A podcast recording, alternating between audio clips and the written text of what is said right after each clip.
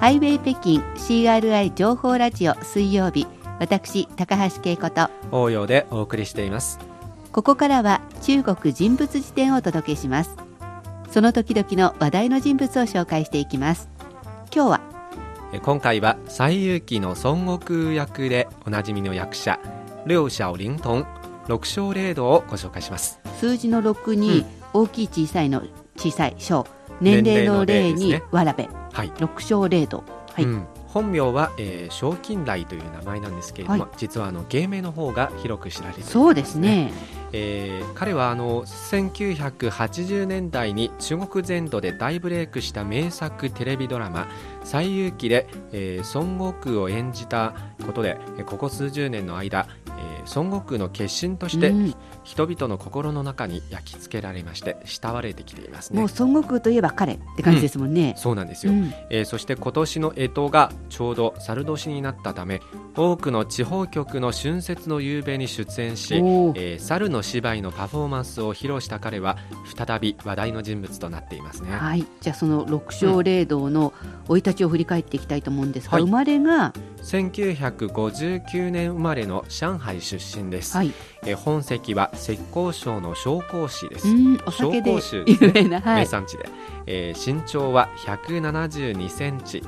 本名は小金来。えー、文章の章に金に、えー、草冠の下に来ると書きますね、はい、えー、そして芸名の方は六小霊道と呼ばれています、うんえー、猿の芝居の名役者が輩出した代々の名門に生まれた彼は、うん、小さい頃からはですね、えー、猿を演じることに、えー、親しんでいました。なるほど。父親は、はい、えー、浙江省の地方劇小劇、うん、紹興市の小ですね。そ、ね。はい、えー、そこの劇団の師匠として尊敬されまして、うん、えー、孫悟空役で名を馳せていた小周儀という人物です。まあその名門のうちですから、お父さんももちろん猿役で有名なんですね孫悟空役で。ですね、はい、お父さんの方は6歳の頃から舞台に上がったことから、うん、六霊道という芸名を付けられました。えっと、数字の6に年齢の0にわらべですね、はい、はい、えまた有名な、えー、狂劇俳優李万春とともに南北の猿の王、えー、つまり中国の南部と北部で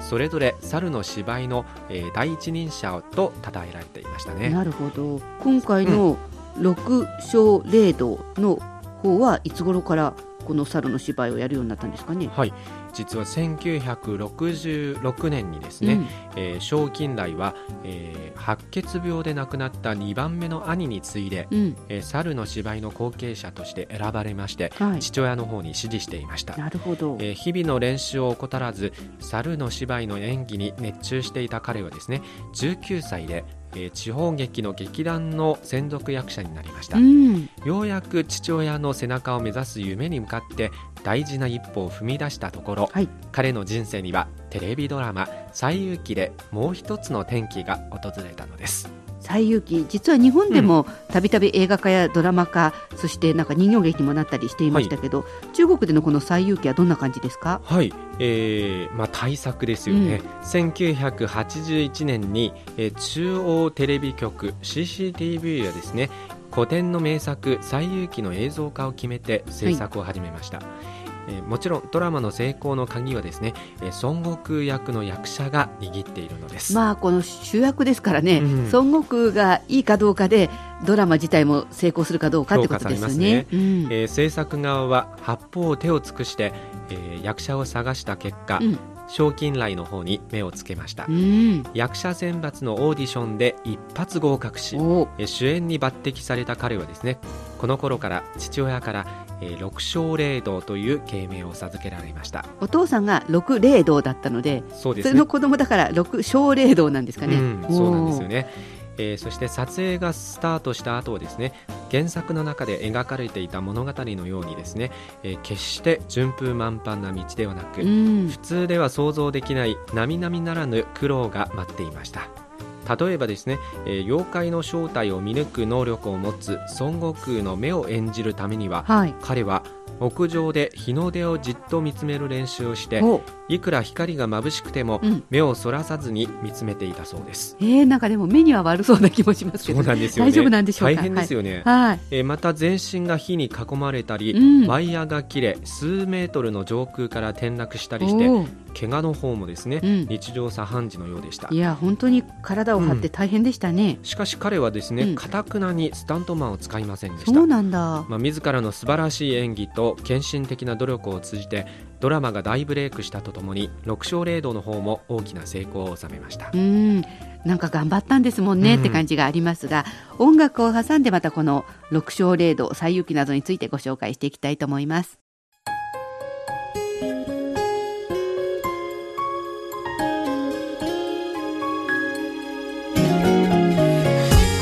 お聞きの番組はハイウェイ北京です。引き続きお楽しみください。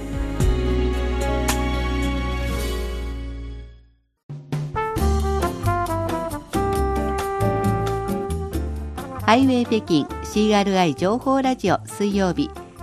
中国人物辞典をお届けしています。今回は西遊記の孫悟空役でおなじみ役者六勝霊道を紹介しています。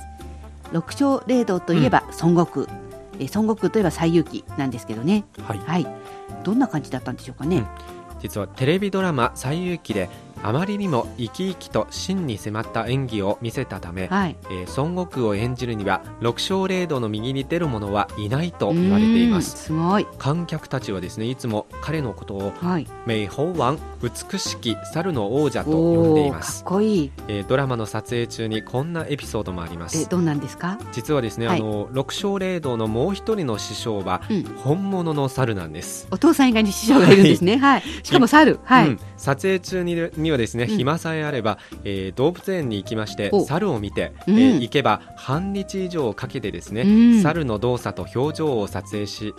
えー、戻ってきてから細かく観察しその修正を研究していました、ね、すごいですね。本物の猿を研究してるんですね、はい、そうですね。そうしていくうちに、撮影チームが彼のためにですね本物の猿を一匹買ってくれました。動物園行かなくてもいいように、はい、そうしたら六勝霊道ですね、この猿と毎日一緒に暮らしまして、うん、えー、どんなふうに通いところを書くか飛び跳ねるか、うん、食事や遊びまでを学びましたね、まあ、一緒にいたらよくわかりますよね、うん、やがてこんな努力が開花しましてですね、より親しみと面白みを帯びた演技で観客たちの心をしっかり掴んだのですね。なるほどね。あの、うん、猿年ということで結構忙しかったんじゃないですかね。はい、えー、猿年の猿と言いますと、うん、多くの中国人はですねやはり孫悟空のことを思い出すように、えー、孫悟空といえば六勝霊道というイメージもすで、うん、えー、に人々の頭の中で定着しているようです、えー、旧正月の春節を祝う中国ではですね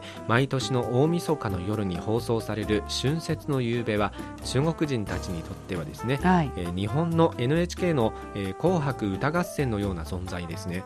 えー、CCTV が作り始めたこの国民的な番組ですけれどもいつからかは地方局の方もそれを真似て、はい、えー、大晦日と1日ずらした日に放送してですねそれぞれの人気を集めています。やっぱり CCTV とは違った地方局の良さもあるんでしょうね、うん、はいこの地方局の春節の夕べではですね、はい、えー、六勝霊道は今年の最も注目された人物だと言えますね。猿年ですからね、はい、ちょうど猿年に当たったため、うん、彼の出演に対する期待がどの地方でも高まっていたようです。でも中国広いから全部のテレビ局に出るわけにいかないですよね、うん、はい。結局六勝霊道ですね、うん、遼寧省、はい、山東省と北京市の3つの地方局で出演しましてですね、うん、えー、いずれも大役を務めていました。まあこの北京を中心にそう遠くないとこですけど、この3つを回るのも結構大変だったんじゃないですかね、はい、まあ、事前で収録するんですからなるほど、ね、まあ、多少そんなにきつくはないと思いますね、ど。どんな感じだったんでしょうかね、えー、はい。特にあの遼寧省の春節の夕べの方で、うん、えー、3D グラフィックディスプレイなどの最新の科学技術を使って幻想的な神話の世界を作り上げたパフォーマンスを披露して好評を博しましたね、うん、そして私もあの、はい、うちの中でこの遼寧省の春節の夕べのあのパフォーマンスを見ました。見たどうでしたか？はい、はい、えー、まあ、自分は80年代生まれで、うん、えー、まあ、子供の頃にあの1986年に放送されされたもので、はいはい、確かにその頃に、うん、夢中になってこのドラマを見ていたような感じがしますね、えー、えー、まあ、今回のパフォーマンスを見て本当に懐かしくて、うん、また新鮮な感じでしたね。と思った人が中国の中ではたくさんいたんじゃないでしょうかね。ねはい今回の中国人物辞典は西遊記の孫悟空役でおなじみ六勝霊道をご紹介しました